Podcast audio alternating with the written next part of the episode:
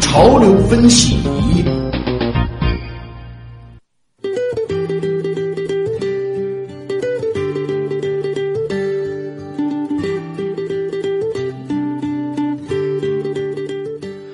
如今，智能手机的功能越来越多，让人们在日常工作和生活中难以离开它。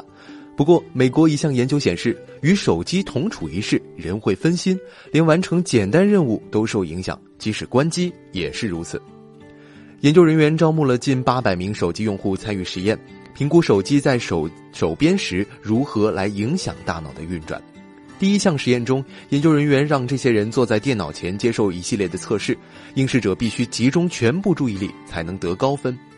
实验开始前，研究人员让他们把手机随机的放在面前的桌上、口袋里或者是隔壁的房间，并且所有的手机必须调成静音。从测试的成绩来看，那些把手机放在隔壁房间的人稍好于把手机放在口袋或包包里的人，明显好于把手机放在桌上的人。研究带头人表示，手机在旁，人的大脑会不由自主的惦记它，导致分心。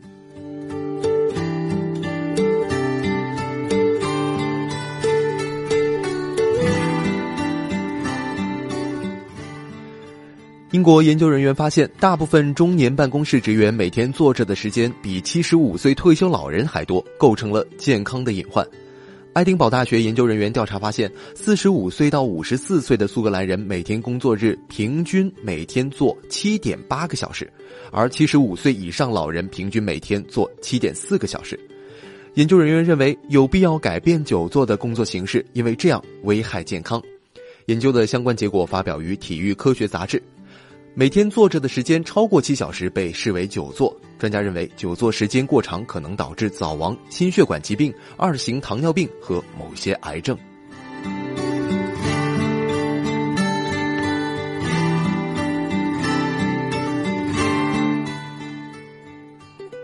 中美研究人员二十六号说，DNA 甲基化标记作为一种全新的微创检测方式，只需检测少量的组织即可获得足量的 DNA 用于分析，并且至少可以有效的识别结直肠癌、肺癌、乳腺癌和肝癌四种常见恶性肿瘤。研究人员指出，由于约百分之十的肿瘤首先表现为转移性病灶，其中一部分经过各种检查原发的病灶始终未知，所以 DNA 甲基化标记能够准确的判断肿瘤的组织来源，对于选择正确的肿瘤治疗方法、提高患者的生存预期具有重大意义。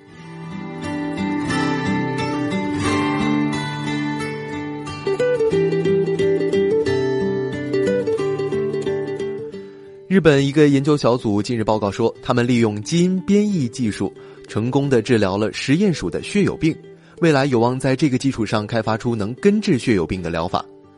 血友病是由于基因异常导致的出血性疾病，其特征是人体无法生成凝血因子，或者是凝血因子生成不足，导致凝血的时间延长，出血难以止住。有的患者为了预防出血，从小就要每周注射一到三次的凝血因子制剂。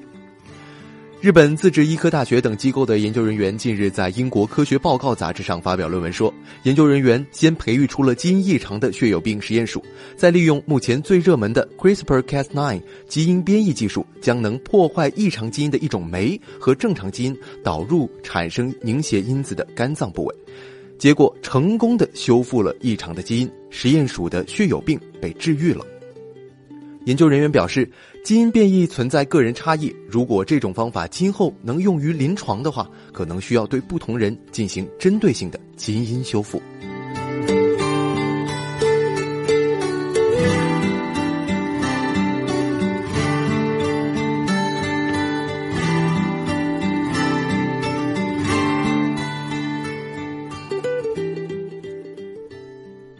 美国科学家发现，通过全谷物、大豆和豆腐等食品长期大量摄入植物蛋白质，有助于降低女性绝经期提前的风险，而多摄入动物蛋白质没有这样的效果。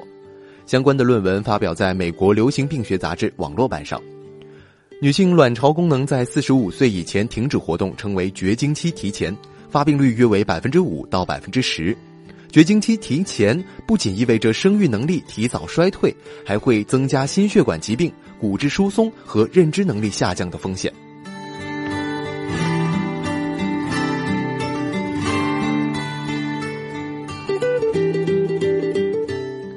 美国环境状况观察月刊刊载两百多名科学家和医学界人士的一份声明说，抗菌皂和抗菌洗手液在除菌防病方面的表现并不优于普通的肥皂，甚至可能反而有害，建议减少使用非医用的抗菌剂。美国食品和药品管理局去年九月发布禁售令，规定包含十九种指定成分中一种或多种的抗菌洗浴产品，其中最常见的是三氯生和三氯斑卡。不得继续在市场上销售。不过，科学家们担心这些成分会被更糟糕的成分来取取代。研究人员表示，抗菌剂使用范围之广出乎你的意料，包括涂料、健身垫、地板、衣物、食品包装盒、家纺产品、电器等都包含抗菌剂。消费者可能认为添加抗菌剂能够减少感染，但事实上，多数的产品并没有这一效果。研究人员呼吁开发更好的替代品，防止和抗菌化学物质非必要的接触。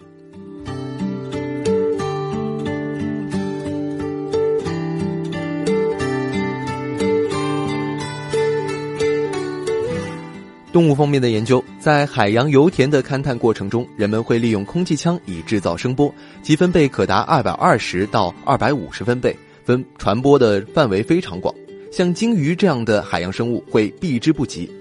然而，近期研究人员发现，这类空气枪对生态的影响比预想中要大得多。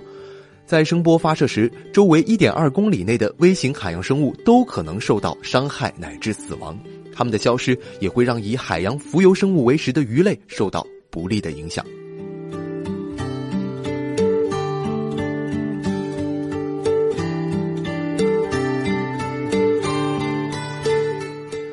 喵星人高冷的姿态众人皆知，但即使是这样，他还是成功的征服人类，让人人类心甘情愿的为他服务。近期发表于《自然生态与演化》杂志上的一项研究表明，喵星人大行于世，与古代埃及人的培育密不可分。在早期人类社会，猫大多被作为是捕抓老鼠、保护粮食的工具。而在古埃及人的培育驯化之下呢，猫的社会性增强了，领地意识变弱，更适合作为宠物。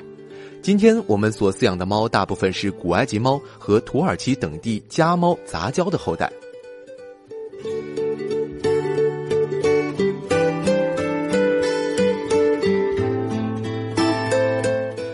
和人类共存会让动物发明一些颇具现代气息的技巧。墨西哥科学家实验发现，一种叫做美洲家朱雀的鸟类，把烟蒂作为筑巢的材料，利用里面的有毒物质来驱除寄生虫。相关的论文发表在《鸟类生物学》杂志上。